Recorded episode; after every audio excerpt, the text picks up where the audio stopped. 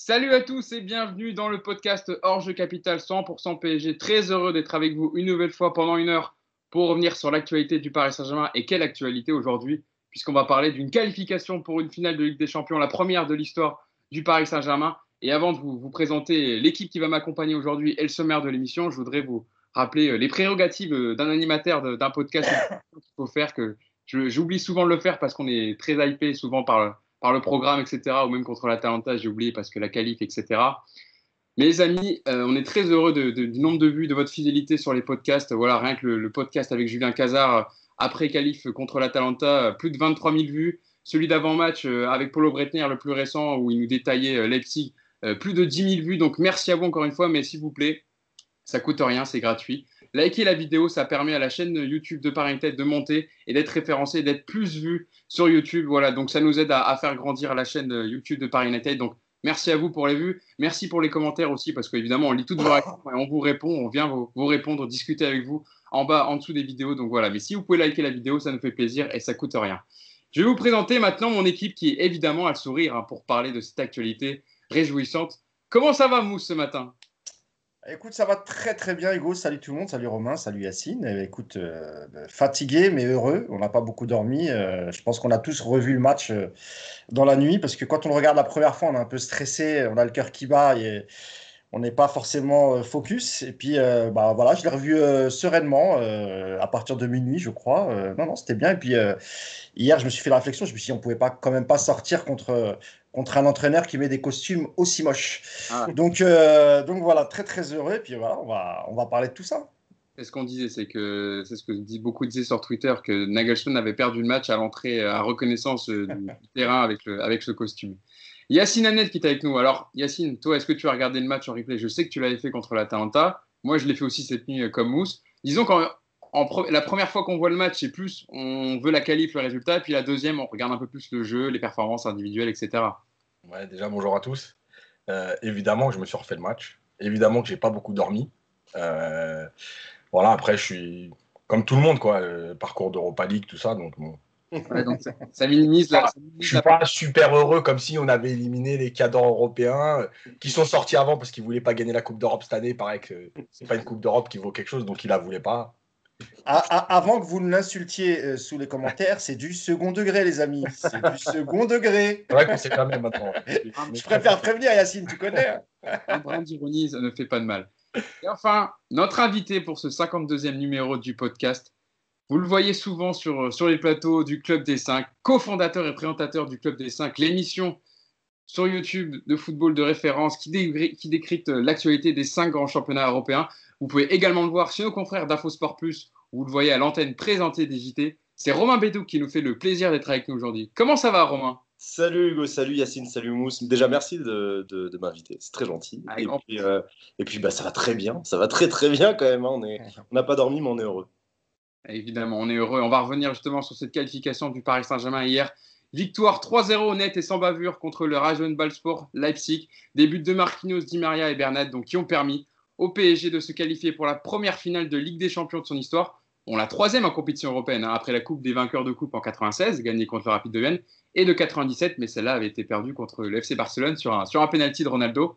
Alors, maintenant, il faudra la gagner, évidemment, mais ma première question, elle est très simple, et Romain, je me tourne vers toi, puisque tu l'as invité, donc euh, honneur à toi. Qu'est-ce que ça représente pour toi émotionnellement d'accéder à la plus haute marche de la plus grande compétition européenne, sachant que ici dans le podcast, on a des âges différents, donc on est né à des époques différentes du club, donc on n'a pas tous le même regard sur la performance d'hier. Ben, moi, après, euh, après le match, j'ai pas tout de suite euh, réalisé. Je sais pas si je réalise encore euh, véritablement. mais dans la nuit, alors moi, mes nuits, c'est plutôt de la NBA, donc je regarde pas. J'ai regardé le match que ce matin en me, en me réveillant. Mais dans la nuit, j'ai commencé à repenser à tous les échecs du Paris Saint-Germain. J'ai commencé à tous me les ressasser, ceux que j'avais vécu, qui m'ont fait mal quand j'étais petit. Euh, des défaites contre la Juve, des, des, des contre la Juve, euh, Sergei Semak, euh, tout le Sochaux, tout ça, tout, tout ça, a, tout est revenu. Et, euh, et, je me dis, bordel, après tout ça, on est, ça y est, on est en finale de Ligue des Champions, tu vois, la finale de Ligue des Champions. Donc, bien sûr, il faut gagner ce titre maintenant parce que bah, une défaite en finale de Ligue des Champions, ça peut être aussi la pire des déceptions. Mais au moment où, où on est qualifié, je me suis dit, après tout ça, et on l'a vérité avec toutes les galères qu'on a eues qu'on a eu, ces 20-30 dernières années. Mousse, c'est un peu le même sentiment. Est-ce qu'on ressasse les, vieux démons du passé On se dit, enfin, on est peut-être libéré d'un poids et ça peut peut-être amener le Paris Saint-Germain à, rentrer dans l'histoire? Bah en fait, comme Romain euh, au coup de sifflet final, j'ai, sais pas, j'ai senti un truc monter. Je dis pas les larmes aux yeux, mais une émotion.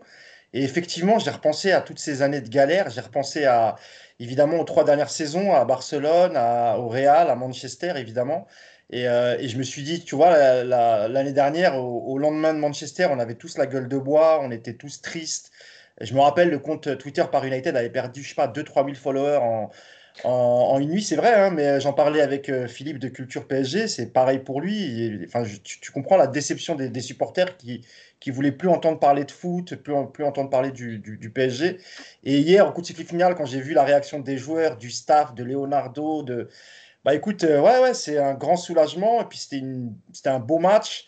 On a, été maîtrisé de bout en bout. Ça fait plaisir. C'est un match référence. On parlera de l'adversaire après, mais, euh, mais ouais, un super soulagement et euh, tellement, tellement content, tellement heureux. Et, et puis on verra dimanche, quoi qu'il arrive. voilà, ce sera, une saison qu'on n'oubliera pas, dans un contexte particulier. on a vécu des moments difficiles à Paris, en France, pendant le confinement. Et il n'y a que le foot, en fait, pour, euh, pour te, te, procurer des joies et des émotions comme ça. Donc, euh, vive Paris. Et puis, j'ai une pensée pour le coach Thomas Tuchel, qui a, même nous, on a été parfois dur avec lui. Euh, la presse aussi a été dure avec lui. Bah, pour une fois, je vais, lui rendre hommage à Thomas Tuchel parce que il a mis la compo idéale. Et voilà, bravo à lui, bravo à l'équipe. Et franchement, c'est ouf. Et toi, Yacine, qui est le plus expérimenté, attention, je dis pas le plus âgé, hein, le plus expérimenté, qui a vécu, euh, peut-être qui connaît, voilà, qui a vu le plus de matchs du Paris Saint-Germain, qui est né à une époque euh, dans les années 80-90. Comment tu l'as vécu, toi, cette accession à la finale avec euh, voilà, cette, victoire hier? En fait, moi, c'est un peu comme Romain, c'est-à-dire que j'ai toujours un peu de mal à réaliser tout de suite parce qu'il y a tellement de choses, tu es dans le match, il y a des choses que tu regardes, des choses que tu apprécies ou moins. Et, et c'est vrai que tu es aussi dans l'émotion, tu sais pas. En plus, le match, il a été tellement maîtrisé et gagné tôt, en fait, que euh, il n'y a pas la même émotion. Tu vois, l'Atalanta, c'est un retournement de situation dans les dernières minutes, t'exploses. Là, euh, à, 30 minutes de la fin, tu sais que tu es pratiquement déjà en finale, à moins d'une catastrophe. Et, euh, et, en fait, il n'y a, a, pas cette émotion malgré tout. elle est un petit peu moins forte. Et c'est pour ça que tu ne réalises pas tout de suite. je pense qu'on réalisera aussi ce soir un peu plus parce qu'il y aura l'adversaire qui sera, qui sera connu. ça aide. Euh, mais c'est vrai que moi, j'ai juste une petite déception, entre guillemets, c'est qu'il n'y a pas de spectateurs. Moi, j'ai vécu les deux premières finales au stade. Donc, j'étais à Bruxelles et à Rotterdam. J'aurais bien voulu vivre celle-là, parce que c'est la plus grande. Tant pis. Mais, euh, mais c'est vrai qu'entre euh, bah, la finale de Bruxelles et, que j'ai vécu et, et, puis, et puis 2020, il y a eu tellement de choses. Et, et moi, il y a une phrase que j'aime bien, c'est vrai que si t'as pas été malheureux, en fait, tu peux pas apprécier le bonheur. Et c'est peut-être ça notre aventure à nous. C'est que, bah ouais, on a vécu plein de choses, c'était la catastrophe. Et, on l'apprécie encore plus aujourd'hui. Euh, elle arrive l'année des 50 ans. Euh, voilà, c'est le PSG, quoi. Il y a toujours des trucs un peu euh, surréalistes qui se passent. C'est voilà, il y a un groupe qui s'est formé. Il y a des, il y a plein de choses qui, qui, sont en train de bien tourner. Mais comme l'a dit Romain, voilà, la finalité, c'est d'aller la gagner maintenant. Donc, on va laisser les émotions de côté justement un peu tranquille et on va se concentrer sur l'analyse du match. On va rentrer dans, ce débrief euh, de cette demi-finale remportée 3-0 par le Paris Saint-Germain. Alors Romain, ma première question, je ne pense pas me tromper si je te dis qu'on a rarement vu une équipe du PSG dans un match euh, éliminatoire en, Ligue des Champions aussi maître de son sujet, confiant, sûr de sa force et pratiquement, on va dire, maîtriser le match pendant 90 minutes. Et c'est assez fou parce que c'est quand même assez rare, mine de rien. Euh, je crois que c'est la première fois que. En fait, là, cette match, ce match demi-finale, là, rien que cette année, c'est la première fois que le PSG prend véritablement les choses en main. Le PSG a été habitué à, à courir plutôt après le score, que ce soit contre Dortmund, contre l'Atalanta, euh, en phase de poule, en phase de poule également, notamment contre, contre le Real. Donc, oui, oui, euh, on a senti un PSG qui a, qui a maîtrisé du début à la fin et, et dans les momentum, dans les moments importants euh, du match, le PSG a su faire la différence. Début de match, euh, il y a le poteau de Neymar d'abord, mais direct après, il y, a le, but de Marquinhos. Fin de première période, juste avant, euh, juste avant la mi-temps, tu marques le deuxième but.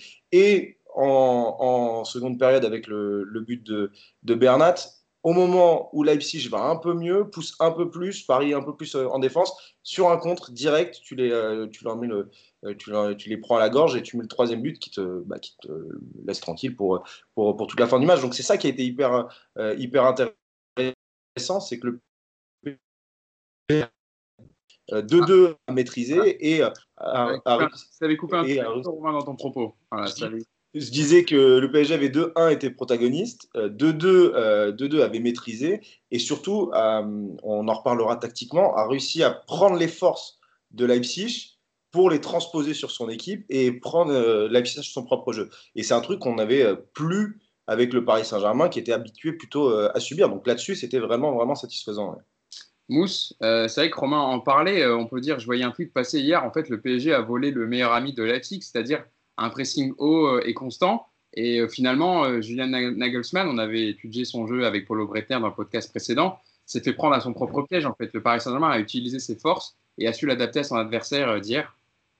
Bah, hier, le PSG a clairement fait déjouer Leipzig. C'est pour ça que quand je vois des commentaires, tout à l'heure, Yacine faisait un peu de, second degré, mais non pas que Leipzig a été mauvais. Enfin, ils n'ont pas été très très bons hier, c'est vrai, mais, mais pourquoi ils n'ont pas été bons? C'est parce que aussi, comme tu l'as rappelé, dès le début, le PSG a, joué très très haut et a montré qu'eux aussi étaient capables de, faire un match comme ça. Alors peut-être que Leipzig a été surpris, je ne sais pas. Mais en tout cas, euh, quand je rendais tout à l'heure hommage à Tuchel, c'est parce que pour moi, il a mis la meilleure composition possible. Euh, avec les forces en présence, avec Gay qui avait ressenti un peu une douleur, euh, donc qui n'était pas complètement prêt. Et, euh, mm, bon, on a toujours Marquinhos au milieu. Alors après, c'est vrai que Marquinhos au milieu, comme hier, Leipzig n'a pas fait un pressing de dingue, donc il s'en est plutôt bien sorti. moi, j'ai trouvé encore mieux en, en deuxième mi-temps, Marquinhos habité par une rage. je l'ai rarement vu comme ça. Et, et puis, sans rentrer dans le détail, le milieu de terrain a été, très bon, Herrera notamment. Euh, qui a prouvé que lui aussi, euh, d'ailleurs, il fait un moment une passe en profondeur pour, euh, Mbappé qui, loupe son face-à-face avec le, gardien de Leipzig. Mais non, non, c'est le Paris Saint-Germain qu'on veut voir, un Paris Saint-Germain concerné, un Paris Saint-Germain qui a couru, qui a fait les efforts. Écoute, pour moi, c'est le match parfait. c'est le match parfait. Puis j'imagine que Tourelle, à la fin du match, était soulagé de, d'avoir d'avoir remporté la, la, bataille tactique face à son ancien joueur qui était, qui était Julian Nagelsmann. C'était le maître face à l'élève hier. Yacine, est-ce que c'est euh, Leipzig qui a déjoué hier ou c'est le PSG qui l'a fait déjouer? C'est pas pareil, la nuance est importante, mais on a vu beaucoup de commentaires, etc. Est-ce que c'est le PSG pour toi qui a fait que euh, Leipzig soit aussi reculé et, perde beaucoup de ballons dans les, dans les sorties de balles, etc. Bah, en fait, il y a la première phase où le PSG a fait déjouer Nagelsmann, puisque c'est lui qui a choisi de jouer plus bas. Et on en avait parlé dans le podcast précédent, l'histoire du Bayern. Euh, et, moi, je m'en doutais parce qu'il avait peur de laisser des espaces. Donc ça, c'est la première chose. C'est le, les joueurs du PSG, en fait, qui ont obligé Nagelsmann au départ à déjouer. Euh, ensuite, euh, Paris a fait ce qu'il fallait pour insister sur cette faiblesse, entre guillemets, ou ce choix de jeu étrange par rapport à ce que propose Leipzig. Et, moi, je pense que, je l'avais dit aussi dans le podcast précédent, il y avait cette idée de, rythme Bundesliga, il fallait pas tomber dedans. Alors, Leipzig n'était pas parti pour faire un match Bundesliga, mais en tout cas, Paris euh, a bien géré euh, toute cette première période dans les temps forts et les temps faibles et dans cette possession. Et même si parfois je, me suis dit, ah, il y a quand même des transitions à faire plus vite, en fait, ils ont réellement été dans l'intelligence du match, c'est-à-dire pas lui donner un rythme de fou, euh, vu que Leipzig ne pressait pas, conserver le ballon, les faire courir euh, et trouver les bons moments pour aller chercher notamment euh, cette relation Paredes-Neymar euh, pour casser la, ligne de, Leipzig qui est en place au milieu. Et, en fait, c'est tout ça qui, fait que Paris a été au-dessus. Et, après, en fait, Leipzig n'a jamais trouvé les clés pour sortir de ça. Et le deuxième but, il est, il est flagrant parce que, bah, parce que la relance, elle ne doit pas être faite là. Parce que Paris est en place, Paris est haut, et que, euh, et que en fait, ils n'arrivent pas à, sortir de, cette idée de relancer derrière parce qu'ils jouent plus bas, etc. Voilà, après, euh, Paris a fait, a fait encore une fois ce qu'il faut, mais c'est toujours pareil, c'est-à-dire qu'on peut minimiser euh, la victoire du PSG en disant c'était un Leipzig faible. Sauf que Leipzig, moi je suis désolé, depuis 8 mois, j'entends que c'est une bonne équipe. Alors effectivement, il y a, un point qui peut jouer, c'est l'absence de Werner, ça c'est clair. mais malgré tout, contre l'Atletico, Leipzig a fait un bon match. Donc, euh, donc c'est pas c'est pas que Leipzig qui a, été qui a été mauvais, c'est Paris qui les a aussi forcés à ne pas pouvoir sortir de de, de, ce mauvais euh, match en fait. Mm. On le sait, euh, Romain, le, milieu de terrain est souvent la clé dans les dans les rencontres de Ligue des Champions. on l'avait critiqué face à l'Atalanta, on avait un, un, milieu du Paris Saint-Germain qui avait été transparent, on a vu un Neymar obligé de redescendre très très bas pour venir chercher les ballons. Là, hier, clairement, le Paris Saint-Germain a remporté la bataille du milieu de terrain, où on le sait aussi, c'est un des points forts de, Leipzig, avec un Paredes euh, euh, au début des actions pour construire. Il ne s'est pas caché, il est venu demander le ballon, il a allongé, il a joué rapidement. Euh, un Herrera qui, a, avec son volume de jeu, a, beaucoup bloqué les relances de Leipzig. Et puis un, Marquinhos, alors qui a fait du Marquinhos, on va dire, hein, qui n'a pas eu un gros pressing, vous le disait, donc il a été plutôt confortable, mais qui a su sortir dans les pieds et gratter des ballons quand il le fallait. Est-ce que pour toi, ça s'est joué là aussi, la victoire du Paris Saint-Germain hier?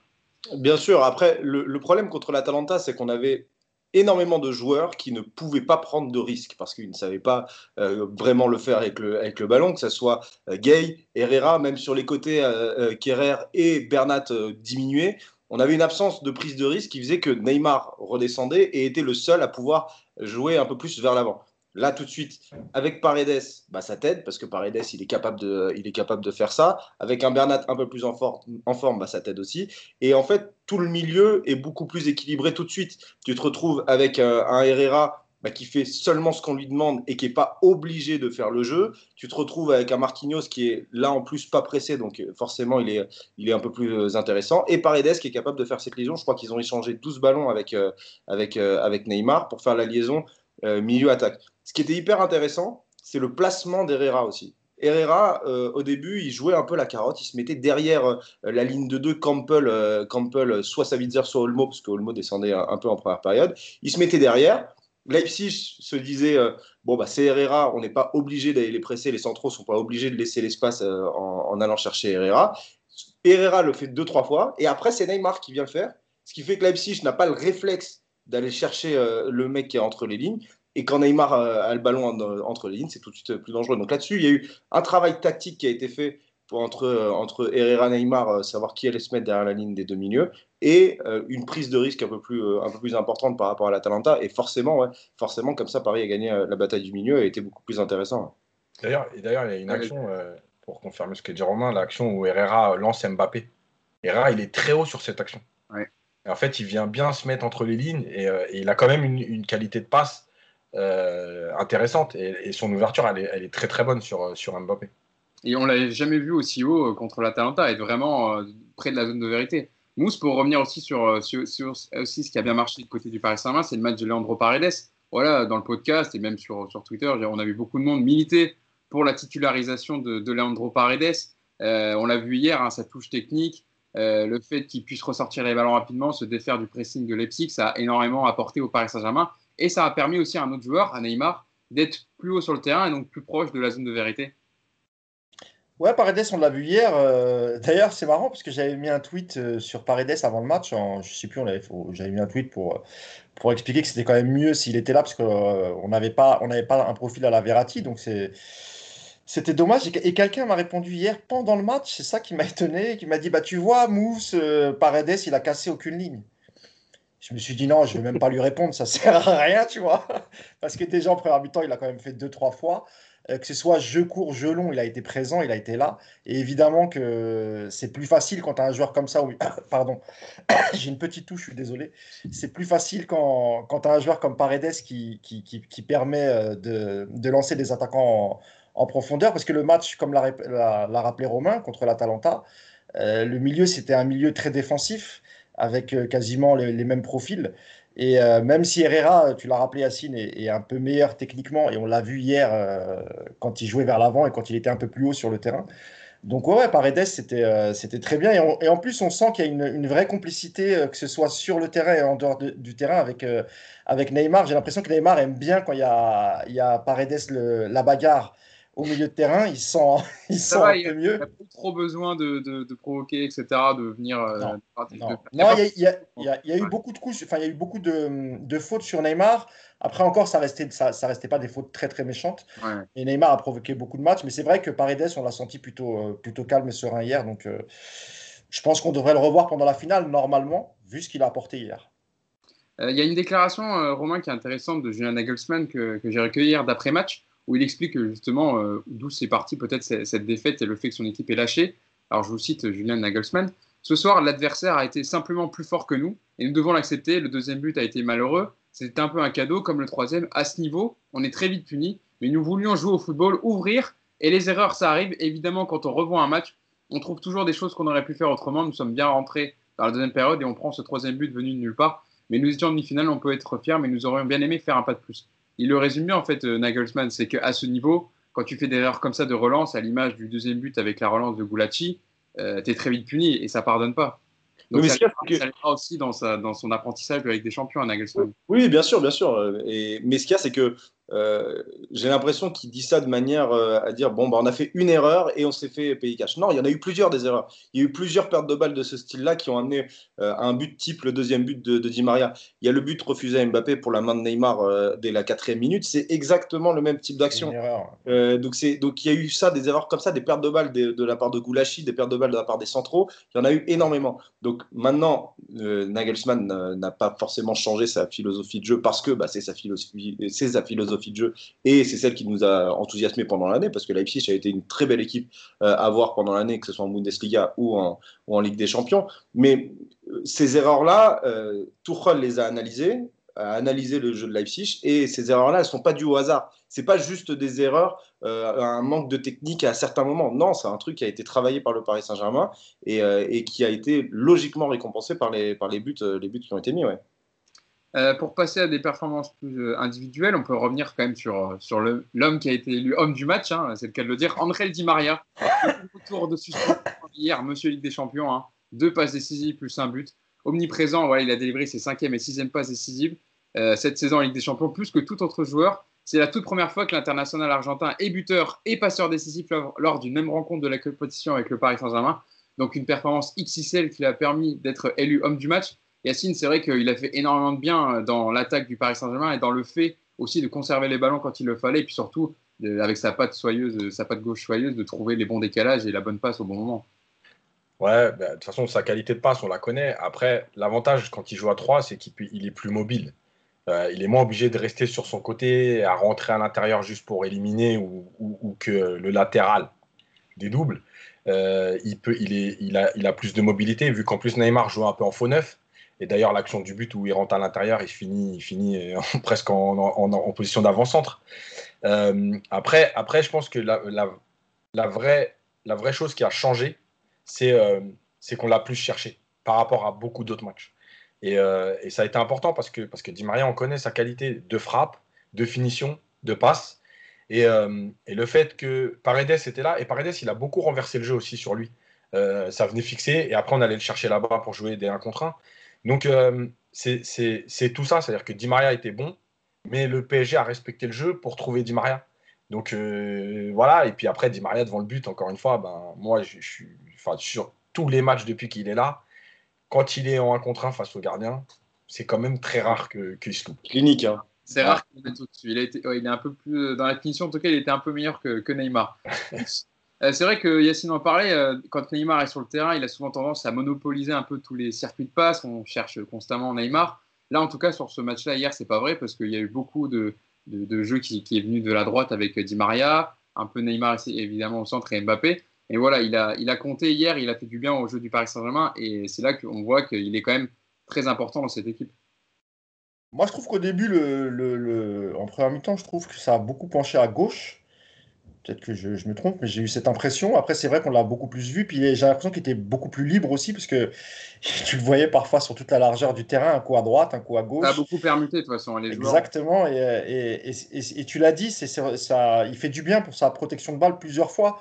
Il a gardé le ballon avec son petit, euh, sa façon de, de protéger, avec son, voilà, il fait toujours le même geste, mais c'est, c'est toujours, toujours très efficace. Donc euh, moi j'étais plutôt inquiet parce que il n'était pas là contre At- l'Atalanta et on l'avait vu plutôt emprunter euh, dans les matchs euh, sur les, sur les deux finales, pardon. Euh, il il c'était pas le meilleur Angel Di Maria. Hier, euh, on l'a senti, voilà, on senti qu'il était là, il, il était archi motivé. Et puis, comme tu l'as dit, hein, en, général, face à face avec le gardien, il y a peu de chances, il y a, il il peu de chances qu'il rate. Même si effectivement, c'est un, un cadeau de la défense de Leipzig. Mais comme l'a dit Romain, ils, en ont, ils, ils en fait quelques-uns des cadeaux, et notamment en première mi-temps, beaucoup d'erreurs de relance et, parfois sous le pressing parisien. Euh, les, les balles finissaient en touche. Ça, c'était pour la partie euh, euh, erreur de Leipzig. Sur Di Maria, écoute, sa patte gauche, son investissement, il est prêt pour la finale. Moi, je sens qu'on va avoir un grand, grand Di Maria parce que je pense qu'il a faim et que comme il n'a pas pu jouer le, le, quart de finale face à l'Atalanta, je pense que c'est pour ça qu'hier il, il, il était omniprésent. Et encore une fois, je pense qu'on risque de voir encore un, grand Di Maria. Et le fait qu'Incardi ne soit pas là aussi, ça a permis aussi de voir, euh, un peu plus. Ouais. les choix justement de Touré. Euh, petite stat en plus avant de te lancer, Romain, euh, pour Di Maria. me contredire. Allons-y. Non, non, non, non, pas du tout. je rigole. En fait, je disais, pourquoi aussi on l'a plus trouvé, c'est que Neymar était plus axial. D'habitude, quand on trouve Neymar, il est côté gauche. Ce qui fait que Di Maria, il est à l'opposé du terrain. Donc, dans les combinaisons, c'est plus compliqué. Là, Neymar étant plus axial, bah, il y a eu déjà beaucoup plus d'échanges entre Neymar et Di Maria parce qu'ils étaient plus proches. Il y a aussi cette position qui fait que Di Maria était aussi plus important que dans les matchs, par exemple, où on avait Neymar et où on disait Ah, quand il y a Neymar, Di Maria, on le voit moins. Il y a la position de Neymar. C'est plutôt dans un système, on les voyait en 4-3-3 ou 4-4-2 avec Neymar vraiment à gauche et Di Maria vraiment à droite. C'est pour ça aussi que ça jouait. Euh, Romain, un dernier mot? Oui, je, donne juste la stat et je te laisse parler sur, sur André Di Maria. Il a égalé hier le nombre de passes décisives d'André Iniesta en Ligue des Champions, 26. Seuls trois joueurs ont fait mieux hein, dans la compétition. Geeks avec 27 passes décisives, Messi a 37 offrandes et Cristiano Ronaldo qui est leader avec 38, 38 euh, passes décisives. Voilà, c'est juste pour vous situer aussi les performances et les stats d'André de, Di Maria en Ligue des Champions. Vas-y Moussé, après je, je parlerai avec Romain. Ouais, non, c'est juste pour, pour, pour, parler de 30 secondes. je ne vais pas, je pas m'étaler sur Ricardi, mais on en avait parlé avec Yacine. On a, je crois qu'on avait fait un, papier dessus en expliquant que le staff n'était pas très content des performances d'Icardi et qu'il se pourrait qu'il soit sur le banc. Ça a été chose faite. Et voilà, c'était juste pour dire ça. Et, euh, et je trouve qu'il a eu du courage, euh, Thomas Tuchel, d'avoir laissé Icardi sur le banc on, va, on, va, fait encore quelques performances individuelles et on viendra vraiment sur, sur le coaching de Tourelle. Pour parler d'un autre joueur, euh, Romain, on a fait André Di Maria, on peut parler aussi de Presnel Kimpembe. Hein. J'ai sa stat hier sur le match qui a été euh, plutôt monstrueux. 109 ballons touchés, 99% de passes réussies. Il a manqué qu'une seule passe pour une demi-finale de Ligue des Champions, quand même, c'est dire. 10 euh, dégagements défensifs, 9 ballons récupérés. Voilà, c'est le Presnel Kimpembe qu'on a vu contre l'Atalanta. bon dans les duels, pas de fioriture à la relance, voilà, qui, a soulagé la défense du Paris Saint-Germain quand il y a eu les quelques vagues de Leipzig. C'est le rock, il est solide, euh, c'est grâce à lui aussi euh, que, que bah, y a une sorte d'intimidation de la part de la défense parisienne. Alors moi, je n'aime pas sortir un seul des deux défenseurs centraux parce que je trouve souvent que c'est vraiment de pair et que la complémentarité est hyper importante. Donc j'ai envie de mettre les deux, euh, les deux ensemble avec Thiago Silva. Mais c'est vrai que Kimpembe, quand il fait un gros match, on le voit tout de suite parce que ça se voit, euh, ça se voit visuellement dans les duels, euh, dans les duels remportés. Et là, dernièrement, là sur le match contre l'Atalanta et sur le match euh, d'hier soir, bah, tu as, parlé de son taux de passe réussi. C'est là aussi où il est hyper intéressant. On pensait avant que Kipembe, c'était juste un, monstre qui venait, qui mettait la castagne et qui faisait rien d'autre. Non, Kipembe, maintenant, il est capable aussi bah, de faire une première relance. Alors, ça va pas être des transversales à la Jérôme Boateng magnifique dans, les pieds de 50 mètres, mais faire le boulot, euh, faire le boulot simple et efficace, c'est Tricky Pembe en fait. C'est ce qui caractérise euh, sa carrière depuis, euh, depuis les jeunes, le, petit qu'on n'attendait pas et qui, et qui arrive à, gravir les échelons. Bah, cet échelon-là aussi, avoir une première relance, il commence à le gravir. Il commence à trouver très simplement bah, ses milieux de terrain quand il faut le faire, ses latéraux quand il faut le faire. Parfois, Neymar, quand Neymar redescend, redescend. je crois que c'est le joueur qui a le plus échangé de ballon avec Paredes euh, euh, hier. Donc voilà, c'est du Kipembe, il fait ce qu'il faut. Quand il est en forme physiquement, eh ben, ça se voit aussi parce que bah, c'est vraiment une force de dissuasion euh, pour n'importe quel attaquant. Et il y a cette relance qui aide, qui aide bien. Donc ouais, c'est un, gros, gros match. Mais là encore, moi, je mets, je mets les deux ensemble. Parce que s'il y a un gros Kimpembe, c'est aussi qu'il y a un Thiago Silva derrière qui, au moment où Kimpembe va peut-être être moins bon, bah, va pouvoir couvrir et récupérer le ballon derrière, avoir un peu plus de sérénité balle au pied. Donc, donc voilà, je les mets les deux ensemble. Et là où il pouvait y avoir des doutes avant de savoir bah, quelle charnière, est-ce que euh, c'est euh, Marquinhos euh, Thiago Silva, est-ce que c'est Marquinhos Kimpembe pour l'avenir? Non, Kimpembe Thiago Silva, c'est la meilleure charnière à l'instant T pour le Paris Saint-Germain. Et, et, ça, il nous le montre là depuis les, quarts de finale contre l'Atalanta et là la demi contre, contre Leipzig. Ouais. On sent que tu es présentateur, Romain, parce que c'est exactement la transition que j'allais faire pour aller voir Yacine. Euh, Yacine, on a souvent dit qu'Ipembe, on a un peu eu des doutes, euh, disant euh, est-ce qu'il pourra assumer l'année prochaine avec Marquinhos en tant que titulaire? Il n'a jamais été vraiment titulaire une saison entière, hein, Presnel Kimpembe. Est-ce que c'est le genre de match qui peut éliminer les questions? Et puis lui-même hein, le faire franchir un cap alors on sait qu'il dépend beaucoup de, enfin on qu'il dépend beaucoup de Thiago Silva parce que souvent Thiago Silva est là aussi pour quand il y a un ballon qui passe à récupérer. Donc ça, ça englobe aussi un peu comme disait Romain, c'est les deux hier qui ont formé une, charnière efficace. Bah, en fait, il y a plusieurs choses. La première, c'est que cette année, il a été plus installé. Donc automatiquement, tu joues plus, tu es plus en confiance, tu n'es pas, pas le troisième en fait. Tu es dans les Ouais. Et c'est quand même une grande différence parce qu'en fait, quand tu es, es, le troisième, à chaque fois que tu joues, il faut que tu montres des choses. Et comme tu sais qu'en plus, les, les, deux autres sont plutôt bons dans la relance, etc., il faut que tu montres que toi aussi, tu es capable d'amener cette relance. Euh, voilà. Donc, ça l'a amené aussi à faire des erreurs parfois dans certains matchs. Euh, la deuxième chose, je pense qu'il a aussi été aidé, et, euh, on ne l'a pas assez souligné, par le positionnement de Thiago Silva, qui a été beaucoup moins bas que d'habitude. Il n'a pas reculé. Et, là aussi, ça aide dans la relation. Ça veut dire que Kim Pembe, il savait qu'il pouvait avancer pour défendre parce que, parce que justement, Thiago Silva ne reculait pas sur ce match-là. Et tu en te disant on est tous hauts. Et le bloc est formé. Alors que quand tu vas intervenir et que tu sais que l'autre est 5 mètres derrière, et que si un joueur entre les deux, il est, remis en jeu, en fait, bah, tu peux pas avoir la même intervention, la même attitude. Et, euh, la dernière chose, je pense que c'est aussi l'expérience. Euh, alors, je m'avance peut-être, mais rappelez-vous le, le, but contre l'Atalanta, le but de l'Atalanta. Kimpembe rate son intervention. En fait, il est pas assez méchant. Il veut intervenir et euh, le ballon passe quand même. Billard un peu quoi. Ça voilà, voilà. Bah, si vous regardez bien, sur deux trois ballons hier, il n'a pas hésité à mettre des grands, des grandes sacoches en touche. Mais en fait, c'est la différence, c'est-à-dire qu'il venait vraiment pour dégager le ballon. Alors que sur l'action de l'Atalanta, il était venu pour récupérer le ballon. Et c'est toute la différence. À un moment donné, quand tu es défenseur, effectivement, c'est pas ce qu'on aime on préférait qu'il contrôle, il relance. Mais des fois, ça fait du bien à tout le monde et des fois, c'est nécessaire. Et quand il est venu hier intervenir sur deux, trois ballons comme ça, il est vraiment venu pour prendre le ballon et le mettre très loin en disant faut qu'on respire. Voilà, c'est, il, est en, il est en progression parce que dans les duels, on l'a déjà, enfin, on le connaît depuis un certain temps. Dans les duels, il a toujours été comme ça. Et là où je rejoins Romain, c'est qu'il est de plus en confiance dans cette relance où euh, c'est plus la passe, par exemple, au latéral gauche pour dire j'ai donné le ballon. Euh, il cherche aussi à casser une ligne, à, faire gagner des mètres à son équipe. Et c'est important. Mousse, tu as un mot à dire sur Kimpembe ou je te lance sur, sur Neymar?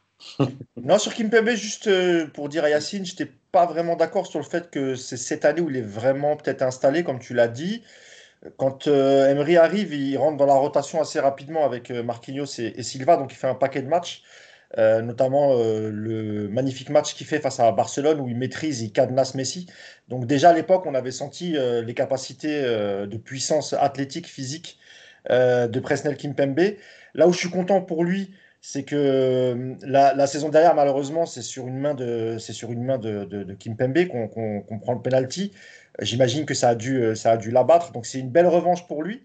Euh, et, on a senti beaucoup de confiance, effectivement, euh, dans, le, dans le duo, il a raison Romain, dans le duo Silva-Kimpembe, beaucoup de confiance, et notamment des, ballons pris de la tête, il en a pris un paquet, euh, Kimpembe, et effectivement, il a moins fait dans la, il a pas fait dans la fioriture, parfois il fait un peu peur, Presnel, quand il cherche à, jouer à la Verratti, chose qu'il ne sait pas vraiment faire, parfois il essaye de le faire, ça fait un peu flipper, mais hier, il a été, il a été propre, et je suis, je suis très très content pour lui. Pour passer à Neymar, sur son match, euh, Mousse, je, reste avec toi. Il a, il a, pu évoluer, donc je disais, plus haut sur le terrain avec l'apport de Paredes à la construction de jeu. Donc il était plus proche de la zone de vérité. Et là, dans les, dans les dernières passes, il a fait deux poteaux. Donc il délivre cette merveille de passe ici pour Di Maria, voilà, en la déviant juste ce qu'il faut pour, pour mettre sur orbite l'Argentin. Qu'est-ce que tu as pensé de son match hier euh, par rapport à l'Atalanta? C'est à moi que tu parles, pardon. Oui, oui c'est à toi. Pardon, excuse-moi, je pensais que c'était à, à Romain. Euh, non, bah encore un super match, un peu comme contre euh, l'Atalanta. Il a rendu fou les milieux de terrain, les défenseurs. D'ailleurs, il a provoqué un, paquet de coups francs. Euh, il a pris énormément de coups, mais encore une fois, c'était pas, ça va, c'était pas des coups super méchants, mais ses dribbles sont toujours aussi virevoltants. encore une fois, le nombre de le nombre de coups francs qu'on a. Et d'ailleurs, le premier but de, Marquinhos, c'est sur une faute de, sur une faute de Neymar. Après, c'est effectivement Di Maria qui, qui, tire le coup franc. Mais euh, il a été très, très, très utile, encore une fois, hier, euh, Neymar. Après, euh, comme face à l'Atalanta, je ne sais pas pourquoi, il y a, dans la finition, ça ne lui ressemblait pas. Alors, je ne sais, pas, je sais pas ce qui s'est passé. Après, ce n'est pas très, très grave. Parce que pour la finale, je pense. C'est possible, c'est possible. Mais non, non, mais Neymar, en fait, on en avait déjà parlé face à l'Atalanta. Quand on voit d'où il vient, d'où il revient même, on en avait déjà parlé dans le podcast précédent. Euh, quand on sent l'investissement, on a vu les images hier de Neymar quand il descend du car avec la fameuse baffe. C'était les mêmes images que contre, euh, contre Dortmund, on, sent, on sentait une telle sérénité. Euh, il y avait écrit sur son front il nous arrivera rien ce soir. La finale, elle est pour nous. Grande Neymar, moi, comme je vous l'avais dit, euh, au mois d'août l'année dernière, je faisais partie de ceux qui voulaient le, voir partir du club parce que, parce que voilà, encore une fois, Yacine et moi, on est des anciens. Et euh, voilà, on a 45 ans, ça fait euh, plus de 30 ans qu'on supporte le club. Et voir un joueur comme Neymar, après l'accueil qu'on lui avait fait en 2017, faire des pieds et des mains pour partir, on était tellement enragé, énervé, triste de le voir aujourd'hui moi, il m'a retourné assez rapidement dans la saison. Je vous l'avais déjà dit face à, Strasbourg. Ça n'a pas mis longtemps. Et euh, non, mais je suis très heureux et j'ai l'impression vraiment qu'il est, il est totalement inscrit dans le projet maintenant. Il manque plus que la prolongation. On espère vraiment qu'elle arrivera assez vite. Romain, c'est vrai qu'on le sent euh, heureux, concerné, euh, serein. il apporte vraiment de la, de la sérénité parce que quand ton équipe, quand tu vois que tu es comme ça, bon, tu n'as pas grand-chose à craindre. Quand il est en plus au top physiquement, il peut enchaîner ses courses, justement ses dribbles il n'a pas joué sa partition de soliste et on sent qu'ils jouent vraiment en équipe ensemble. Même qu'on le voit à travers ses tweets et ses réseaux sociaux, hein, il poste beaucoup plus de choses, etc. Donc c'est vrai que quand il est à ce niveau-là, euh, Neymar, voilà, c'est Paris l'a acheté pour ça, pour passer un cap, pour gagner cette Ligue des Champions. Et même s'il n'a pas marqué hier, il a une telle influence dans le jeu que on, oublie, on oublie en fait. On oublie facilement, euh, après deux ans de galère, après deux ans où en fait des matchs, c'est pas qu'il est mauvais, c'est qu'il ne les joue pas, il n'est pas là. À part, il a joué que l'aller contre le Real en fait. Exactement. voilà, il y avait l'aller contre le Real où il n'avait pas forcément été. Il était un peu solide. voilà, mais, mais sinon, on, oublie que c'est un joueur extraordinaire. Et pour revenir sur ce que disait Mousse, le problème avec Neymar, euh, notamment ce qui s'est passé en début de saison euh, euh, avec les supporters, c'est pas un problème sur le Neymar sur le terrain. Ça n'a jamais été un souci Neymar sur le terrain. Sur le terrain, il a toujours tout donné, il a toujours été bon, voire très bon, voire magnifique, voire extraordinaire. mais c'était tout ce qu'il y avait en dehors. Alors maintenant, oui, il faut. moi, je pondère toujours tout ce qui se passe avec Neymar parce que tout est toujours calculé. Donc savoir quel poste il va mettre, quel truc, il y a toujours un, euh, il y a toujours une, volonté autre qu'on n'a pas forcément. Et donc, euh, que ça soit soit pour PSG, soit contre PSG, euh, il faut toujours prendre, pondérer un peu tout ce qui se passe autour des réseaux sociaux de Neymar. Mais le fait est que sur le terrain, c'est un joueur magnifique. C'est un joueur extraordinaire à avoir joué. C'est un joueur qui te donne plaisir à regarder des matchs et qui, en plus, magnifie maintenant un collectif. C'est ça qui est hyper intéressant. C'est que avant, il pouvait avoir des, partitions de solistes qui faisaient en sorte que bah, il ressortait.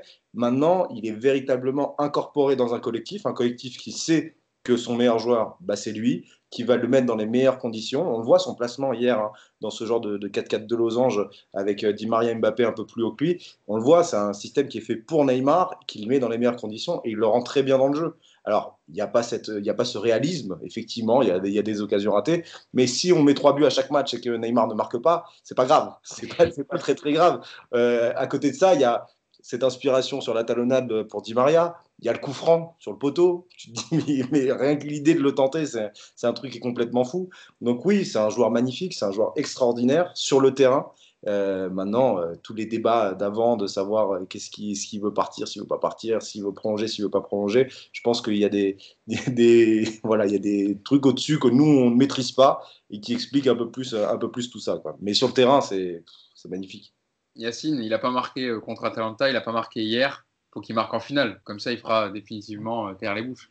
Bah, aux, grands joueurs, les grands matchs. Donc voilà, maintenant on va voir. Mais c'est quel match il faut marquer, voilà. Ah, bien sûr, mais il y a un truc aussi. sur sa passe, là, c'est la déviation de, Di Maria. Il y a deux choses. La première, elle permet quand même d'éviter ou pas mécano, euh, la petite déviation, et elle ralentit le ballon. Ça veut dire qu'en fait, Di Maria, il est dans les meilleures dispositions au moment où il reçoit le ballon. Et c'est hyper important parce que son toucher de balle, il est, bah, c'est Neymar. Quoi. Euh, après, moi. Pour avoir l'idée, l'idée de faire ça, c'est complètement. Bah oui. Après, comme je l'ai dit. En l'air, en plus, il est en, il est en, extension, donc il est un peu déséquilibré. Quoi. Il n'est pas non plus euh, avec le jeu devant lui posé au sol. Enfin, c'est... il la touche à peine, hein. c'est, vrai. Juste ce qu'il faut pour que Di Maria, pour que ça arrive dans les pieds de Di Maria, exactement. Après, moi, comme je l'ai déjà dit souvent, euh, et, dans le podcast avec Julien Cazard aussi, euh, à un moment donné, en fait, euh, il y a le PSG. Après, les joueurs, ils sont là. Tout ce qu'on leur demande, c'est que quand ils sont sur le terrain, ils fassent le maximum. Et aujourd'hui, en fait, Neymar, dans l'attitude, en fait, il a aussi changé. il défend, il se replace. on le sent qu'il est en, en, leader, en fait, technique, réellement de l'équipe. Et, c'est ça qui a changé parce que dans les matchs précédents, même quand il était là, par exemple pour le Real Madrid, il voulait montrer des choses. En fait, aujourd'hui, il, il, veut plus montrer. il, il, aide son équipe à être meilleur. Et c'est toute la différence, je pense, euh, dans, dans, ses transmissions, dans ses gestes.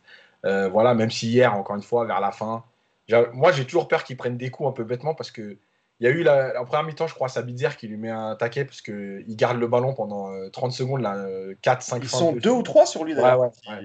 et, et, moi j'ai toujours peur de ça parce que malheureusement, et c'est son jeu aussi, c'est ce qu'on aime aussi du football. Mais, mais des fois, tu te dis toujours ah, arrête, c'est pas le moment. quoi. Mais bon, voilà, après c'est Neymar et puis c'est ce qui fait aussi sa force.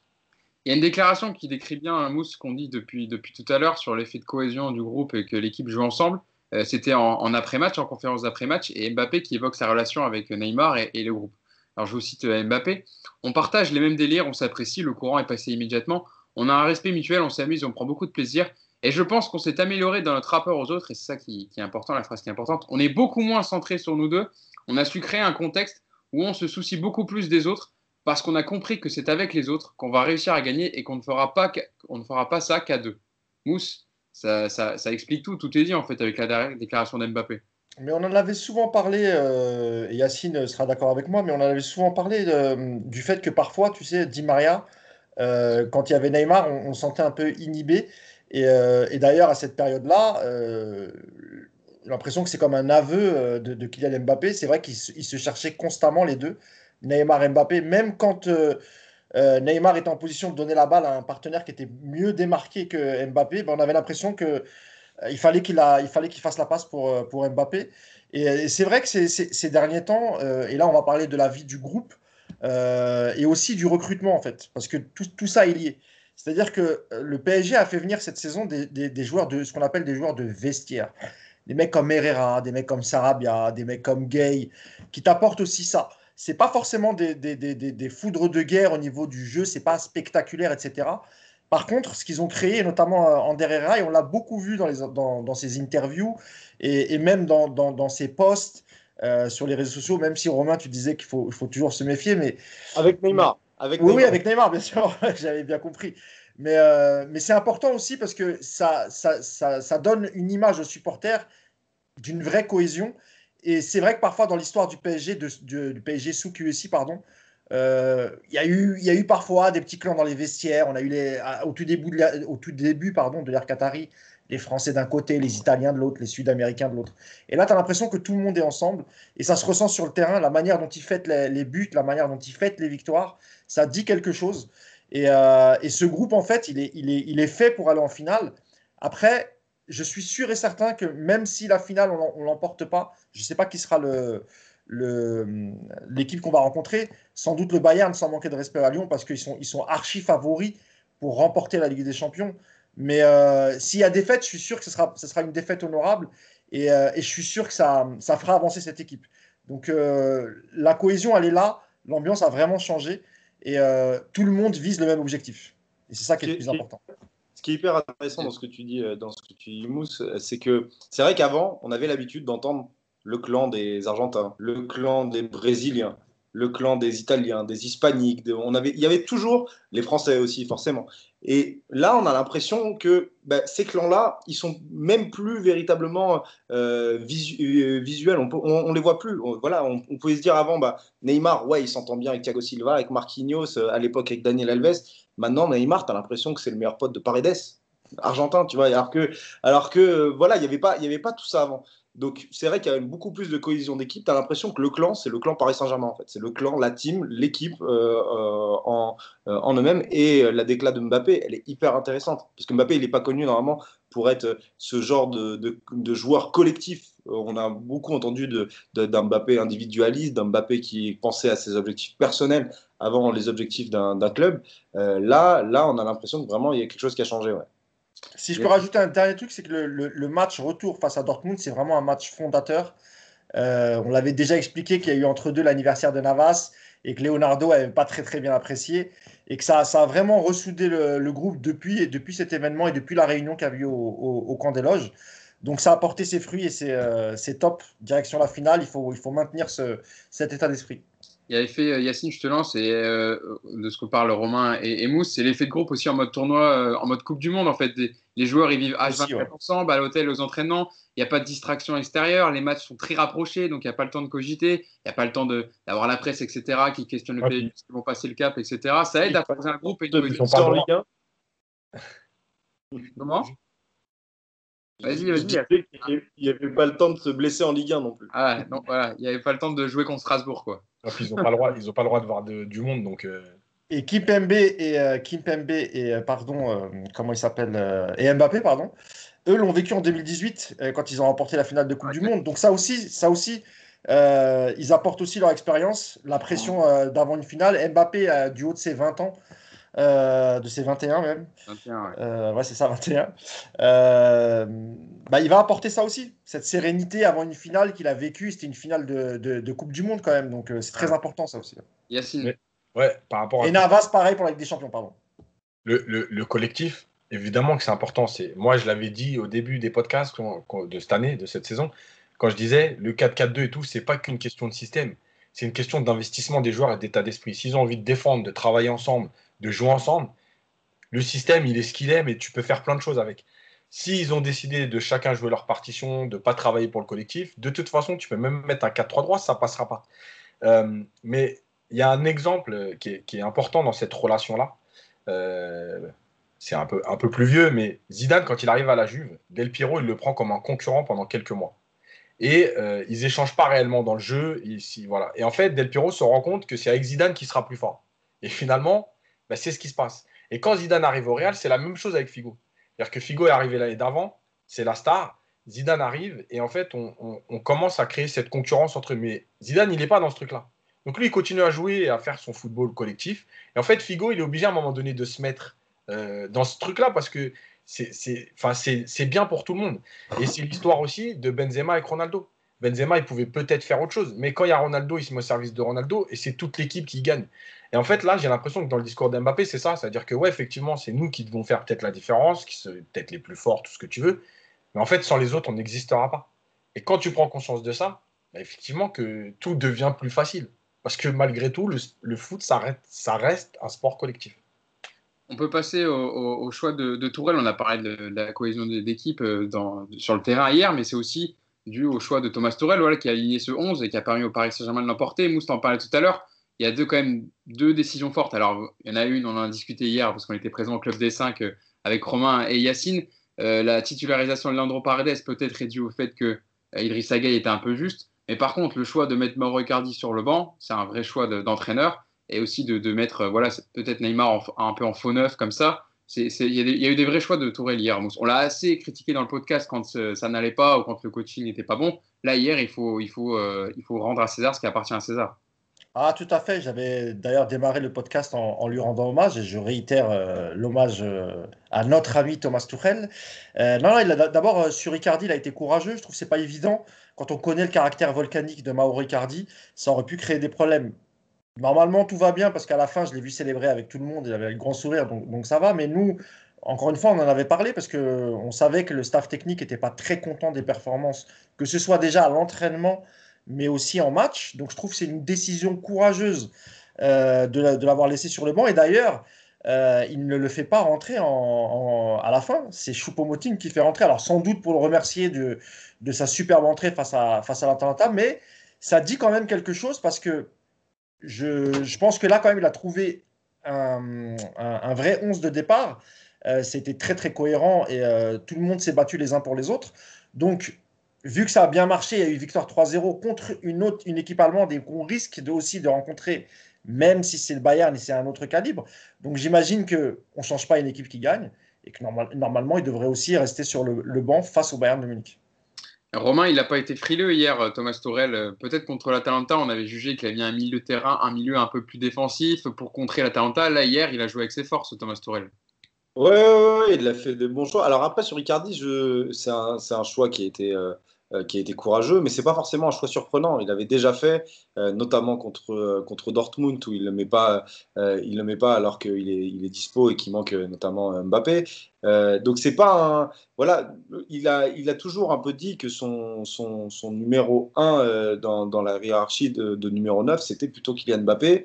Euh, et puis après quand on se posait la question de savoir si ça allait être Cavani ou Icardi titulaire on se disait bah non en fait ça sera peut-être Mbappé, Mbappé qui va qui va prendre qui va prendre le, le poste de numéro 9 donc c'est pas forcément surprenant. Maintenant c'est complètement justifié parce que les performances d'Icardi, bah ouais, c'est vrai qu'elles sont pas super bonnes. Alors Icardi, on sait qu'il n'est pas là pour, pour faire le jeu, on sait qu'il n'est pas là pour, euh, pour participer à l'effort collectif et qu'il est là plus pour être un tueur dans la surface. Maintenant, est-ce que dans, dans, le schéma tactique que voulait mettre en place Tuchel hier contre Leipzig, avec un pressing intense, avec des joueurs qui peuvent aller vite vers l'avant, est-ce que le, le profil d'Icardi, si on enlève même les, les performances mauvaises ou bonnes, est-ce que le profil d'Icardi convenait? Je pense pas. Donc c'est pour ça qu'il ne l'a pas mis. Maintenant, euh, euh, pour la finale, bah, ça va être, je pense, différent. Il va falloir euh, voir quels sont les joueurs qui peuvent postuler à une place de titulaire, et, notamment au milieu. Et le, milieu qui sera disponible va influer sur les attaquants potentiels qui peuvent être, qui peuvent être titulaires. Donc là-dessus, je pense que je ne mettrai pas de côté le fait que Icardi soit, soit titulaire complètement. C'est une possibilité. Euh, ça dépendra de l'adversaire, ça dépendra si tu joues face à une défense à 3 de l'Olympique Lyonnais ou si tu joues face à une défense à 4 de, du Bayern Munich. Euh, donc là-dessus, euh, je pense que Tuchel va réfléchir à ce qu'il veut mettre en place, à ce que, à ce que l'adversaire proposera, pourra proposer, et il fera ses choix en fonction de ça. Mais ce qui est hyper intéressant, c'est que maintenant, on a un coach qui fait ses choix en fonction bah, de la tactique qu'il veut mettre en place. C'est plus on coche des noms, on doit absolument mettre tel joueur, tel joueur et tel joueur, et après on voit comment tactiquement on s'oriente. Non, c'est la tactique d'abord, et ça c'est hyper intéressant pour le PSG. Ouais. Yacine, il n'a pas été, ouais, Romain le disait, il n'a pas été euh, frileux tactiquement hier. Il y a une déclaration qui illustre bien ça de Thomas Torel hein, d'après-match. Il fallait rester avec nos principes de jeu. Et quand même, c'est assez rare. On a vu souvent Thomas Tourel euh, ne pas dire ce, genre de, de, phrase. De contrôler les, les contre-attaques dans les demi-espaces puis utiliser les accélérations de Di Maria, Mbappé et Neymar et toujours attaquer dans le dos. Comme je l'avais dit en avant-match, pour moi, c'est une compétition pour les joueurs. Ils doivent être à l'aise avec la structure et sur le terrain. On s'adapte à tous les adversaires, mais pas trop. On veut montrer notre force et les joueurs ont encore montré leur fin de victoire de travailler et de souffrir ensemble. Yes. Hugo, ah. deux secondes. Je, peux couper deux secondes, je reviens, parce que je, ça, je crois que c'est le facteur qui marcelle. Je reviens dans deux minutes. Vas-y, vas-y, vas-y, Mousse. On continue avec Yacine et Romain. En fait, en fait le truc, c'est que c'est que c'est toujours la prestation collective et le résultat qui valide tes choix. Euh, et pour l'histoire d'Icardi, effectivement, peut-être peut que ça aurait explosé si, euh, si euh, Paris avait perdu. Là, tu gagnes 3-0 avec la manière. Et bah, Icardi, tout Icardi qu'il est, il se tait et c'est tout. voilà, il ne peut, pas forcément râler là-dessus maintenant. Bah tu as gagné 3-0 pour ce choix-là. Voilà, donc, donc déjà, ensuite, sur, euh, sur les choix, évidemment, on a, on, a, on a, déjà parlé de Paredes, euh, donc voilà, on ne saura jamais, mais en tout cas, il a joué et il a fait son match. Euh, Herrera était très bon, mais en fait, il y a, y a, aussi cette histoire de, de Choupo qui rentre avant Icardi, mais il rentre à la 87e. Donc, encore une fois, c'est qu'il il l'a fait rentrer pour le, le féliciter de son match d'avant, ou est-ce qu'il l'a fait rentrer aussi, parce que c'est plus facile de faire rentrer Choupo à la 87e que Icardi pour ne pas froisser, quoi. Pour ne pas froisser Icardi. Ah oui, parce que malgré tout. Tu fais rentrer Icardi pour, pour jouer 3 minutes alors que tu mènes 3-0. Bah, tu, tu, je sais pas si tu l'emmerdes pas un peu plus que tu lui fais plaisir. Quoi. voilà. Euh, Donc il y a des joueurs que tu, il y a des joueurs que tu fais pas rentrer à la 87e. Mm. Choupo c'est plus facile. Voilà. Mm. C'est comme ça, c'est le football aussi. Maintenant, maintenant, ce qui est sûr, c'est que c'est que effectivement, Tourelle a pris ses responsabilités dans le choix des joueurs mais aussi l'animation en fait du match, ce qu'il a demandé à ses joueurs. Parce que euh, on parlait de Mbappé effectivement numéro 9, mais en fait quand on regarde bien hier, il n'a pas réellement joué numéro 9. Euh, donc euh, il y, a, y, a, toute cette mise en place, c'est Tourelle qui, qui l'a décidé aussi. C'est pas Neymar qui a dit je vais jouer en faux neuf. c'est pas Mbappé qui a dit je vais jouer côté gauche et laisser l'axe à Neymar. Donc cette mise en place, c'est aussi Tourelle. Donc on l'a beaucoup critiqué. Hier, il a fait des très bons choix. comme on a descendu euh, Guardiola, Nagelsmann, euh, voilà, qui se sont trompés. Lui, il s'est pas trompé. et, juste pour revenir sur un truc, juste pour revenir sur un truc, euh, on a énormément critiqué Tuchel tactiquement sur ce qui était mis en place sur le terrain pendant ces deux années, mais côté management, bah franchement, Tuchel, sur, sur la manière dont il arrive à avoir un vestiaire derrière lui, on a parlé de calinothérapie pendant sa première, sa première saison, bah, il sait manager un groupe, il sait manager son groupe, il sait comment euh, mettre ses individualités dans les meilleures dispositions, quel que soit leur rôle. Et ça s'est vu euh, dernièrement, ça s'est vu avec, euh, Choupo-Moting forcément contre l'Atalanta, mais ça se voit aussi avec un Paredes qui a été énormément critiqué depuis son arrivée, mais qui, euh, quand on le met à son poste, euh, bah, voilà, où il arrive véritablement à pouvoir un peu voir le jeu, bah, il, est, il, est quand même, il est quand même intéressant. Donc Tourelle là-dessus, sur le management, euh, je pense qu'il n'y a jamais véritablement eu de doute. Et la manière dont il gère Icardi maintenant, euh, je pense qu'elle peut, être, positive. Et on ne va pas avoir un Icardi qui va commencer à bouder euh, parce qu'il ne joue pas dans une victoire 3-0 avec la manière du Paris Saint-Germain en, demi-finale de Ligue des Champions. C'est le plus gros défi de sa carrière, Yas, pour Thomas Tourel, qui a connu des expériences à Mayence, à Dortmund. Là, il a un club comme le Paris à la dimension du Paris Saint-Germain. Maintenant, il dispute une finale de Ligue des Champions. Il joue aussi son avenir pour la suite euh, de sa carrière, de remporter une Ligue des Champions, évidemment. On a le retour de Mousse qui est présent. Ça y est, t'as Je répondu au suis, question je suis vraiment désolé. Non, en fait, c'était mon fils le plus grand, donc euh, je me disais, c'est bizarre que ça sonne comme ça. Donc, vraiment désolé, les amis. Ah, pas de souci. On discutait, euh, Mousse, je, je lançais dessus sur euh, Thomas Torel, euh, sur le fait que là, on avait détaillé, on a détaillé ses, ses choix hier, sur le fait que il va peut-être aussi, il joue une partie de, de sa carrière, peut-être dimanche, puisque s'il gagne cette finale de Ligue des Champions, ça lui mettra forcément un coup d'accélérateur et puis ça lui donnera des, on va dire une carrière pour le, pour, pour son, un pedigree, on va dire un CV pour, pour la suite, quoi. Oui, mais, euh, mais j'espère qu'il va pas le vivre comme ça. Parce que, euh, en fait, je pense justement que c'est le problème de, de, de Nagelsmann et de Guardiola sur les deux matchs là, euh, qui, qui en fait jouaient trop gros et qui sont, entre guillemets, reniés. Et en fait, l'histoire de Guardiola, par exemple, pour faire court, euh, à force de répéter qu'il gagnait pas sans Messi, sans Messi, sans Messi, bah, en fait, il cherche toujours des trucs et, il est prêt à, aller à l'envers de ses principes ou de certains principes euh, pour passer. Et, voilà. Et en fait, j'espère que Tourelle va pas se dire ça. Tu es en finale. Une finale, on a déjà vu des équipes euh, gagner une finale et être moins fortes au départ que l'adversaire. On a vu beaucoup de finales qui, sont très fermées, euh, qui ne se jouent pas parce que justement, euh, personne ne sait comment, comment prendre. Tout le monde a l'impression de jouer sa vie là-dessus. J'espère qu'ils vont pas le prendre comme ça. Euh, parce que c'est le meilleur moyen de ne pas jouer, justement. Je pense que Paris a maintenant aujourd'hui des, des joueurs pour, pour faire des choses. Et, il faut qu'ils profitent de ça. Il faut qu'ils profitent aussi. Et je pense que c'est pas anodin, malgré tout.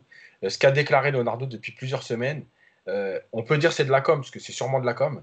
Mais le fait de répéter, si on perd, il n'y a pas mort d'homme. Si on perd, c'est pas la fin du monde. Si on perd, Euh, vous savez, les joueurs, ils sont très basiques. hein. Euh, tu leur répètes dix fois euh, que c'est pas grave si tu perds, et tout de suite, tu enlèves une pression. C'est- comme ça. Ça paraît, ça paraît euh, bête, ça paraît anodin, mais c'est jamais. Et le fait, on avait souvent dit que PSG se trompait en disant que finalement sa saison, c'était la Ligue des Champions. Le championnat, c'est une banalité. le- tu le gagnes, c'est normal. Et il n'y a que la Ligue des Champions qui compte. Et c'est là-dessus que tu es jugé, et c'est là-dessus que, que, tu fais tes preuves. Et en fait, je pense que tout ce discours, il arrive, c'est-à-dire qu'aujourd'hui, le PSG euh, euh, est en finale. Voilà. Et il arrivera ce qu'il arrivera. Et encore une fois, moi, j'irai dans le sens de Leonardo. Il n'y a pas mort d'homme. C'est-à-dire que la vraie déception, c'est comment tu perdras cette finale. Si tu la joues pas et que tu as des regrets, ben, effectivement, c'est un problème. Maintenant, si tu la joues, tu fais ce qu'il faut, l'équipe en face de toi, elle est plus forte, elle est plus efficace ce jour-là, etc. Ben, c'est le football, quoi. Et, et c'est même pas que sur l'équipe, euh, que sur les joueurs en eux-mêmes. C'est toute une ambiance autour Ouais, du club qui, qui est dépendante de ça. Moi, je me rappelle, mais l'année dernière, contre Manchester United, bah, la deuxième mi-temps, au parc, Mm. ça flippe. Ouais. Le- en tribune, ça flippe. Et, et forcément, les joueurs, ils le ressentent euh, à un moment. Euh, mais même nous, devant nos- moi, j'étais pas au parc ce, ce soir-là, j'étais devant mon écran de télé. Ah, mon, devant mon écran de télé, je me dis si, euh, si on n'a pas mis un but de plus avant la 80e, Ça va mal bah, je suis pas serein. Je suis pas serein, quoi. Donc c'est toute une ambiance de, c'est toute une ambiance de club qui est, qui est ça. Donc ça part des joueurs, ça va jusqu'au staff, jusqu'aux supporters, et, et avoir dédramatisé euh, l'événement tel que Leonardo l'a fait, c'est vrai que ça a forcément joué sur les performances du PSG. Ouais. Bah, ouais, ça me rappelle un peu les propos de Leonardo en début de saison où il a dit euh, c'est une année de transition, hein, on ne dépendra pas voilà, euh, du parcours en Ligue des Champions, etc. pour euh, la suite de Thomas Tourel. C'est vrai que euh, Mousse aussi, il aura le choix, Thomas Tourel, il aura le choix du risque parce qu'il va récupérer quand même Marco Verratti. Normalement, il est rentré 7 minutes hier en, fin de match. Keller Navas, on ne sait pas encore avec sa blessure aux ischio-jambiers s'il pourra jouer, mais là, il va devoir faire aussi des choix pour, pour la finale de Ligue des Champions. Ouais, bah déjà, je pense qu'il faut, il va attendre, comme il l'a dit hier, hein, il va d'abord attendre de voir quel est l'adversaire et en fonction de l'adversaire, je pense qu'il fera ses mm. choix. Marco Verratti, euh, il est rentré hier combien de temps? 7 minutes. 7 minutes. Il est rentré à la 7, 7 minutes, c'est très peu. Le match contre le Bayern, ça va demander encore un peu, encore plus peut-être d'intensité. c'est sûr. Pardon? C'est sûr que c'est le Bayern, toi, alors en finale. Bah, c'est vrai que je, je suis désolé hein, auprès des Lyonnais, mais j'ai du mal à non, mais au vu de ce qu'a montré le Bayern, que ce soit cette saison en Bundesliga, euh, depuis, que, depuis que Flick a, repris cette équipe, euh, et, leur parcours en Ligue des Champions, euh, honnêtement, je pense qu'il n'y a pas beaucoup de monde qui mise sur Lyon. Après, en 90 minutes, évidemment que tout est possible. Hein. Il, peut, il peut y avoir un carton rouge pour le Bayern dès, les 5 premières minutes. Il se retrouve à 10. Dembélé qui rencontre, qui marque un but, et après, les mecs jouent à 11 derrière. On ne sait jamais, le scénario est, possible. Mais bon, moi, je vois quand même le Bayern passer. Et face au Bayern, c'est une autre paire de manches. Et je pense que Verratti, physiquement, ça sera peut-être un peu juste pour, euh, pour démarrer. Euh, mais oui, il, a des choix à faire. Maintenant, j'aimerais pas être à sa place, ça c'est sûr. Parce que si, euh, en fonction de ses choix, tu manges 5-0, il, sera énormément critiqué et, on mettra la défaite sur, sur son dos. Mais quoi qu'il arrive, je pense qu'il il a, il a rempli plus qu'il ne fallait en termes d'objectifs. Il, il, arrive en finale, il gagne les quatre, les quatre titres. Euh, en France, plus une finale de Ligue des Champions. Moi, je ne vois pas ce qui pourrait le faire euh, quitter le Paris Saint-Germain euh, pour sa dernière année. Moi, je, pense qu'il va aller. C'est quand même pas facile de faire mieux. Hein. Quadruplé plus finale de LDC. Ah. Mais tu sais, Romain, c'est le en termes de, de, trophées, etc., ou même de, en, en Ligue des Champions, c'est je dis pas que c'est le meilleur coach de l'RQSI, mais c'est celui qui a pour l'instant obtenu les meilleurs résultats grâce à cette finale de, Ligue des Champions. Mais c'est vrai qu'en plus, on, a discuté, euh, on a discuté souvent dans le podcast de Leonardo qui n'était pas fan du profil de Thomas Tourel. On sait qu'il aime bien amener aussi son entraîneur avec lui. On a beaucoup parlé de Massimiliano Allegri. Euh, bon là, euh, avec une qualification en finale de Ligue des Champions et les quatre trophées, Mousse, comme tu l'as dit, il y a pas, enfin Romain, il n'y a pas de discussion possible pour une prolongation de Tourelle la saison prochaine. Hein. Après, tout va très vite, tout va toujours très vite. Bien sûr, bien sûr. Surtout avec, surtout avec ce club. ça peut se terminer, mais euh, si, euh, si le problème entre euh, problème potentiel hein, entre Leonardo et, Thomas Tuchel, il est sur une question de profil d'entraîneur qui correspondrait avec son directeur sportif, bah, quels que soient les résultats, il y a un moment où Leonardo, s'il doit prendre une décision parce que ça le gêne, il prendra la décision. Euh, il, prend, il tournera ça sur le euh, bah voilà, on a tout gagné avec Tuchel, c'est un cycle qui se termine, merci pour tout, et puis, euh, et puis ça se passera, on passera à autre chose. Mais alors, Mousse, t'es peut-être pas d'accord, mais, mais, mais je pense que si ce n'est qu'une question de, de, de, philosophie de coach par rapport à son, à son directeur sportif, quels que soient les résultats, si Leonardo il a quelque chose en tête, il, fera, il, prendra la décision qu'il voudra. Donc, donc, voilà. Juste pour rebondir sur ce qu'a dit Romain, sur le choix de l'entraîneur, Leonardo, c'est pas lui qui c'est pas lui qui a le dernier mot en fait dans cette histoire. Faut d'abord rappeler que c'est, euh, au Qatar qu'a été pris la décision de recruter Thomas Tuchel à l'époque. Euh, c'était Antero Henrique, le directeur sportif. Il a fait des pieds et des mains Henrique pour euh, ramener un de ses entraîneurs. Euh, il avait pisté énormément d'ailleurs de, de, coachs portugais. Voilà. Mais euh, non, non, pour Thomas Tuchel, il arrive en finale. Euh, c'est une année particulière. Hein. on sait qu'économiquement, tous les clubs ont été touchés, même les plus gros, même le PSG. Et je ne pense pas que le PSG veuille, payer, une indemnité de, à Thomas Tuchel et son staff, même si le Qatar est un pays riche et qu'ils ont de l'argent. Mais le club a perdu beaucoup d'argent pendant la crise pour moi, il va continuer parce qu'il a fait le job, en fait. Et en plus, depuis Dortmund, le match retour, il y, avait une petite distance entre les joueurs et Tuchel à un moment. Le vestiaire comprenait pas forcément les choix, etc. Mais depuis Dortmund, ça, ça va beaucoup mieux entre le coach et son, et son vestiaire. Ça, ils se sont rapprochés, en tout cas. Donc, je pense qu'il y, a un meilleur rapport entre les joueurs et le coach pour moi, le coach ne partira pas, même si euh, il y a des fêtes face au Bayern, parce que d'abord c'est le Bayern qui est archi favori. C'est pas comme si tu perdais contre une petite équipe ou, euh, en tout cas un calibre en dessous. Bah, Lyon, ça serait une catastrophe. Ça, je te... Alors pour Lyon, là, je vais bien mettre une pièce sur la tête de Tourelle. D'accord. Après, ce, qui est vrai, ce qui est vrai aussi, et tu l'as très bien dit, Mousse, c'est que euh, bah, si le PSG décide de changer d'entraîneur, la saison, elle reprend dans 15 jours après la finale de la Ligue des Champions. Mettre en place quelque chose avec un nouveau coach, tout de suite, c'est compliqué. Donc, euh, donc ça rend les changements d'entraîneur, mais pas forcément qu'au Paris Saint-Germain, hein, un peu partout, ça rend les changements d'entraîneur euh, assez, assez difficiles. Tu sais, Romain, que sur Twitter, il y a quelqu'un qui annonce l'arrivée de Guardiola au PSG. je sais pas si tu l'as vu passer. Non, je l'ai pas vu, je l'ai pas vu. Ah bah c'est c'est ouais, ouais, c'est assez folklorique. Ouais, hein, C'est comme, c'est comme Messi, euh, c'est comme Neymar qui va à Barcelone tous les ans. hein. Guardiola tous les ans, on l'a aussi, hein, la, la rumeur. Yacine, est-ce que tu as quelque chose à, à ajouter sur, euh, sur le dossier Tourelle et sur le... Non, sur Tourelle, non, mais la saison elle reprend ce week-end pendant la finale de la Ligue des Champions, c'est tout. Pas sûr d'ailleurs, pas Eh. sûr. euh, Ah, si, si. Yacine. Bah, si, il y aura peut-être des matchs reportés, mais la saison Ah. Ils Ah, je faire- pensais que c'était toute la journée qui était reportée. Vont pardon. faire une première journée de Ligue 1 avec 4 matchs. Ouais. Voilà. Il n'y aura pas, euh, il, devait, il devait y avoir PSG Metz, donc qui est décalé pour, euh, pour Ouais. euh, ultérieurement. Et Il y a puis Lyon. il y a Marseille, euh, Marseille, Lyon. je sais contre qui il devait jouer, qui est reporté. Marseille-Saint-Etienne. Marseille, Saint-Étienne. Et donc ça sera Bordeaux-Nantes vendredi soir. Donc euh, voilà, la Ligue 1 Il y a Conforama. Lyon qui est déjà reporté aussi. 1. Le match de Lyon qui est aussi reporté. Ouais, le match de Lyon, donc voilà, li- la Ligue 1 Uber Eats qui démarre sur les, sur les chapeaux de roue. Ah, la, la Farmer League reprend donc alors ce Ouais. week-end. Et derby- le der- le derby de l'Atlantique entre Bordeaux et Nantes, c'est quelque chose. quoi.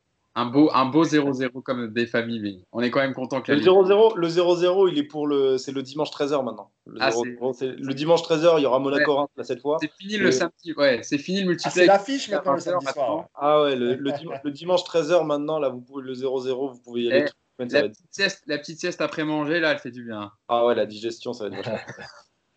Bon, moi, je pense qu'on a été complet. Évidemment, on souhaite euh, bonne chance hein, à nos amis lyonnais ce soir. On espère qu'ils se qualifieront pour la finale Ligue des Champions. Ça serait une première, une finale franco-française. Donc voilà, évidemment, on leur souhaite euh, bonne chance. Mais c'est quand même plus sympa de regarder tranquillement, confortablement ce match ce soir en étant qualifié pour la finale hein, et en attendant la- l'adversaire. euh, de Et la- avoir un jour de repos en plus, c'est hyper important pour euh, Ouais. avec les On en blessés. parlait hier, hein, Yes t'en parlais hier. C'est vrai que le Paris Saint-Germain, ils ont eu de la chance. hein. Ils ont commencé euh, les premiers. Ouais. Ils ont commencé les premiers pour leur quart de finale. Ils ont eu euh, pareil, euh, pas mal. Bah, ils ont eu, euh, ils ont, ils ont joué mardi. Ils ont eu une semaine pour Quasiment préparer leur match. Et puis, euh, et puis là encore, encore, Cinq jours, ouais. encore cinq jours. Donc euh, voilà, les Paris Saint-Germain qui seront euh, peut-être reposés pour euh, pour la finale dimanche. Mousse, oui, je te vois lever la main. Dis-moi, Mousse. Oui, comme c'est fini, je voulais juste d'abord euh, remercier toutes les équipes de Paris United hier qui a fait un gros boulot euh, pour le pour l'après-match, qu'on voilà, qu'on n'ont même pas pu ap- apprécier la, la fin du match parce que tout de suite ils sont mis sur les réactions de joueurs. Yacine a, a débriefé lui au club des 5, ensuite il a fait le, le- papier pour Paris United. Donc je voulais remercier euh, toute l'équipe, je voulais remercier Pierre, Adrien, Yannick, tous les rédacteurs, Inès, euh, Yacine évidemment, euh, Freddy. Euh, si j'en oublie, pardonnez-moi, toute l'équipe. Valentin. Voilà, Valentin, tout le monde, vraiment toute, toute l'équipe, de, toute la rédaction de Paris United. Merci encore, merci pour la soirée d'hier. Ouais. Et euh, je voudrais saluer euh, un de mes meilleurs amis qui s'appelle Djibril, qui a beaucoup souffert euh, des matchs du, du PSG. Donc Djibril, frérot, on l'a fait. T'inquiète pas, maintenant tu peux te détendre. Rendez-vous dimanche et euh, réouvre ton restaurant, s'il te plaît, parce que on a faim. À bientôt. Ouais, je voulais te remercier. euh, Je voulais remercier euh, Romain d'avoir été avec nous. Évidemment, vous pouvez le retrouver sur sur InfoSport Plus et sur évidemment le Merci club Romain. Merci à vous de m'avoir invité. de référence sur YouTube qui débriefe tous les soirs l'actualité des cinq grands championnats européens. Yacine, vas-y, vas-y. Ouais, je, voulais, non, je voulais juste dire un mot parce que euh, Tout le monde a un truc à dire aujourd'hui. Non, non, non, mais Ah, c'est là, c'est, on Ah, en finale, on en profite. Bien sûr, bien sûr. je passe, je passe pas de bonjour ni rien. Non, c'est juste pour dire qu'il y a quand même des joueurs qui n'ont pas oublié. Et euh, il y a eu des tweets de Lavezzi, enfin pas des tweets parce que lui c'est sur Instagram. Euh, et Lavezzi, euh, très souvent, pour pas dire tout le temps quand il y a un match du PSG et que, et que ça gagne, il félicite. Euh, voilà, moi c'est un joueur que j'ai beaucoup apprécié dans l'état d'esprit, etc. Il avait ses défauts, mais dans l'état d'esprit, il a toujours été là et, et- et il le fait encore. Euh, et il y a Juan Pablo Sorin qui a passé qu'un an au club, alors qu'il a vaincu, mais qui a passé qu'un an au club. Et, 12 euh, voilà, et, qui, et qui tweet aussi euh, félicitations, etc. Et euh, ça paraît rien, mais moi je trouve que c'est important parce que, parce que ça prouve aussi que le PSG, c'est pas qu'un club de mercenaires euh, dans l'histoire. Et ça prouve aussi qu'il y a des joueurs qui n'oublient pas malgré tout. Même quand tu passes qu'un an dans un club, tu peux être marqué. Bah, Là, il et y il a- y a Luis Fernandez, évidemment, mais bon. Il y, a, il y a David Beckham aussi qui a joué que six mois au Paris Saint-Germain, mais qui a mis un message pour, euh, pour les joueurs. Donc euh, voilà, même si c'était dans l'époque personne ne rend hommage à Thomas Meunier, je trouve ça injuste. Ah.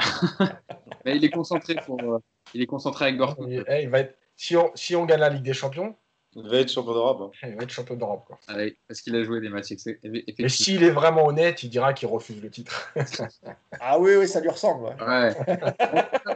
Remercie d'avoir été euh, avec moi pendant une heure. Merci Mousse, merci Yacine et merci Romain d'avoir été avec nous. Ça nous a fait très plaisir de Merci, vous les gars. avoir avec nous pendant une heure pour euh, parler de cette demi-finale remportée par le Paris Saint-Germain. Donc, je le disais, on, débriefera donc la finale de Ligue des Champions lundi euh, ici euh, avec le podcast Hors Jeu Capital sur Paris United. On espère avec le même sourire que, que ce matin.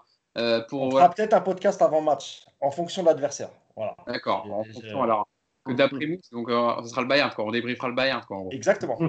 Non, mais j'ai l'impression d'entendre Walid Acharchour, notre ami Walid Acharchour, qui disait euh, avant le match euh, Leipzig-Atlético Madrid, le PSG qui affrontera Atlético Madrid, on lui disait, mais attends, il y a demi-finale, quart de finale. Il dit, non, mais oui, mais à mon avis, ce sera Atlético quand même.